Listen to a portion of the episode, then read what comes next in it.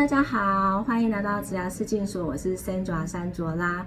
这次我们很开心又邀请到劳资顾问小贺老师。大家好。好，这次呢，我们要探讨的主题是，如果你被性骚扰了，不管你是男性或女性，你被性骚扰了，那它造成你的一些职灾医疗，雇主他可不可以将你解雇？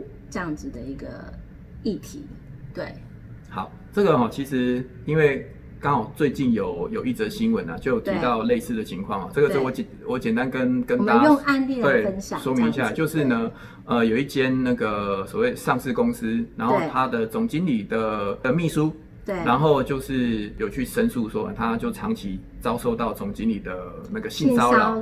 嘿，好，那这个案子是这样子的哈，他其实是二零二零零七年就已经这个秘书就已经在公司任职哈，然后就他的说法呢，他是二零零七年到二零一二年，他这段期间都有遭受到总经理性骚扰，然后五年期对，然后他在二零一二年的时候有跟公司主动提出来说有这个情况。那公司呢？公司有做处理，有做处理，对。但是处理的方式就是通常都是调离调离现职嘛，哈。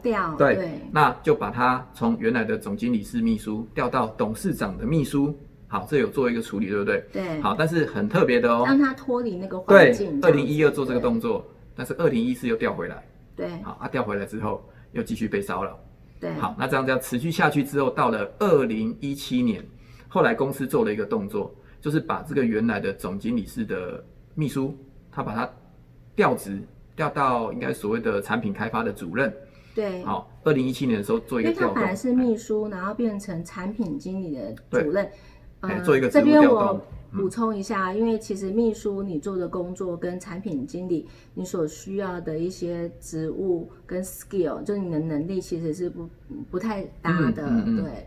所以他做这样的职务调动，基本上他你要经过员工同意。对，这个还有一个议题就是说，我们要考量到说，当你在做职务的异动的时候，这个人他有没有办法胜任这个职位，这个是要考量到的。对，嗯，好，那这个部分呢，因为目前看起来应该是有经过员工同意的哈。那二零一七年做了一个职务调动之后，对，然后想不到呢，在去年就是二零一九年，公司就是以业务紧缩的原因。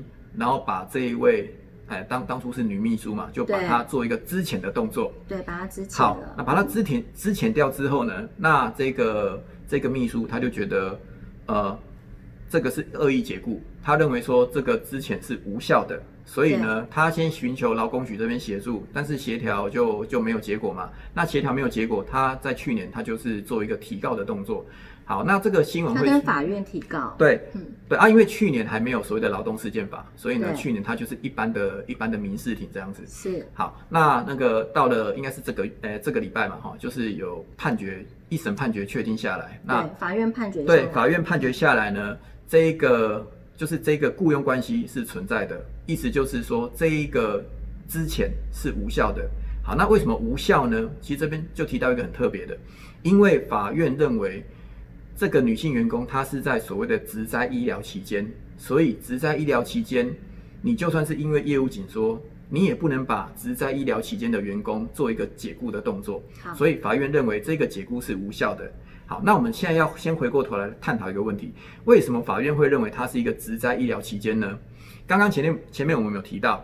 就是这个女性的秘书，她是不是长期遭受到总经理的一个性骚扰？对，不管说是言语的啊，或肢体的。嗯，那这个女性员工根据媒体的报道，她是有去看精神科医师，而且是长期长长达八到九年。八到九年。对，那精神科医师有诊断，有诊断出来就是焦虑症、忧郁症、恐慌症。对，哎，所以这是一个很明确的，就是她是因为。在这个工作的环境中，对，所以造成了他这些精精神上的一个疾病啊。啊，因为我们的职业安全卫生法其实这边，哎，就是在职灾的认定上了，它其实也有一个准则，它就是说，像像一般我们职业灾害这种什么受伤啊，哈，这种这种受外力这种是很明显。例如例如说你因公受伤，嗯，那雇主可不可以把你解雇呢？哦，都不行哦，职那个职灾。医疗期间，包含疗疗养休养的期间哦，这这段期间，除了不能把你解雇以外，这段期间薪水都要照给。哦，薪水照给。那一般的职业灾灾害，外观上看得看得出来的，很容易认定。但是像这种心理层面对，像这种疾病不到，，好、像这种疾病，尤其是精神疾病，其实这是很哎、不容易去看出来嘛。所以你需要医生的诊断对，。所以啊、呃我们的规定是说，你至少要六个月以上的一个一个就诊记录，对而且要持续追踪，要至少六次以上的一个门诊哦。嗯所以意思就是那个时间要够长。那我们这个案例呢，因为它的时间真的够长，八年到八年到九年，所以他也真的很会忍哦。那就就所以在法院在判断上面就很明确判断说，因为你就是长期追踪治疗哦，那所以你就是属于所谓精神疾病造成的职业疾病，所以这职业疾病也是职业灾害的一种。嗯。好，那在职那个职灾医疗期间哦，因为因为这确定是职业灾害了嘛，所以在职灾医疗期间呢，公司不能用任何理由把你解雇，即便哦，我们刚刚讲到那个公司的理由很很很公司符合法令它啊，嗯，符合法令，因为它是用业务紧缩，对。然后把它之前掉，之前掉，对。对。对，啊，只是说，因为前面有一段就是他还在职灾医疗期间，就不能把它解雇掉了哈、嗯。即便你的理由是很合合法的也不行哦。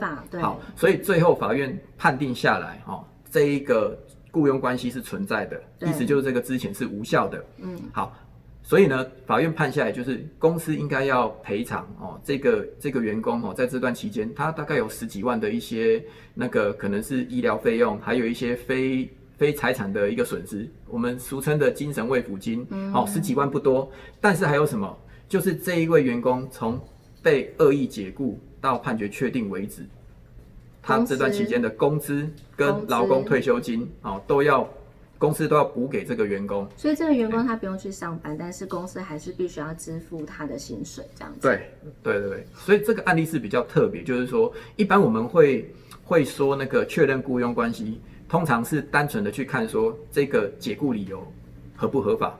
好、像我我们如果看这个案例啊，哦，如果公司真的是业务紧缩，哦，那的确真的是可以那个之前员工，嗯，可是这一个案例比较特别，是他前面又卡了一个只在医疗期间，对。所以我们必须要先回到前面看，他只要是只在医疗期间的员工，你就是不能动他就对了。对。哦、所以才才会说最后判决下来，哈、这个之前是无效的，对。哎，不过不过因为这个案例目前是一审判决确定，那那个这家公司也说了哈、等到收到就是判决，资方他们会不会再上诉，我对们还不清楚对，这样。好，如果之后有最新更一步的消息，我们会把最新讯息再跟镜头前的各位我们做一个说明，这样。呃，希望说各位你们多一点这样方面的知识，但是我们还是呼吁大家，不管是劳方或者是资方，一个健康的一个工作环境是很重要一个劳资和谐的工作环境啊，对其实是有赖于劳资双方共共同来维持。共创的。对，那那个小贺老师真的是觉得了哈，其实在，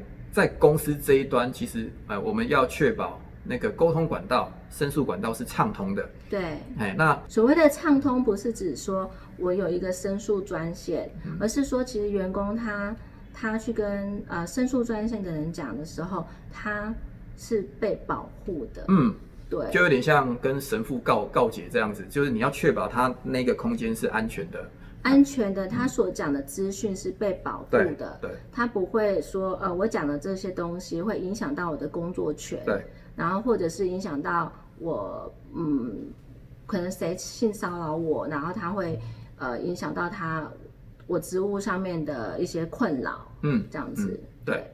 那如果说呃你们的内部的申诉管道没有那么畅通的话，嗯嗯。那再来就内部管道申诉申申诉管道不畅通的话，那当然我们就只好再先寻求外外部部的的嗯。申诉管道，对。就是我们所谓的当地的劳工局。对，假设说你在台北市工作，你就是跟台北市劳动局劳动局。那如果你在新北的话，新北市劳工局嗯。对对对。嗯。那假设呢，都不畅通，还是不不畅通，或者说，因为通常这都会经过协调嘛，那如果经过协调，那那个没有达成协议的话，那或许可能就像这一个案例，他就要寻求司法上面的途径，对就是要做一个提告的动作。嗯那当然去年提告跟今年提告，当然今年对劳工又多一个保障了，就是因为今年劳动事件法上路，对所以呢，呃，在在提告的话，至少然后我们可以把那个诉讼时间把它缩短。变成六个月，对，六个月内一定会有一个一审的判决确定，这对样。尤其是由法官来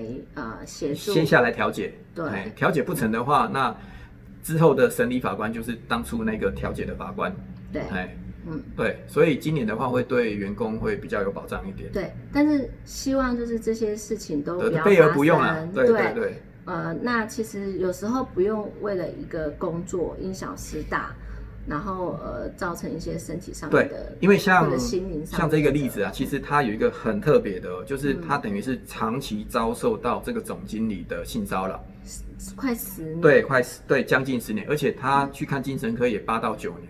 那当然了哈，呃，我们或许啊，或许我们这一位秘书，他是因为他就是需要这份工作，需要这一份那个收入，所以养家活口对，所以他才。一忍再忍，忍到都有那个精精神疾病这样对，但是我们我们这边真的还是要奉劝大家，生命还是比较要紧。就对是虽然赚钱要赚，但是你真的真的需要是你身心的健康对更重要。该讲出来，该该该让其他人知道，你还是要把它讲出来，嘿，不然到最后，比如说像像这个像这个案例，即便最后胜诉了，但是他那个精神疾病，其实会他恐怕伴随他对还是要花很久很久的时间来做一个做一个调试，对哎对对，好，所以呃，我们希望这些事情呃尽量少在职场环境里面对发生。那如果真的发生的话，呃，各位你们也会知道应该要怎么样去解决。对，那我们今天的分享都到这边。那如果你喜欢我们的频道，请你帮我们按赞或分享，然后你的支持其实会继续鼓励着我们。继续邀请更多的人来分享他们的知识以及呃一些合理的做法，这样子。嗯那我们今天非常感谢小贺老师，我们就下次见喽，拜拜，拜拜拜拜。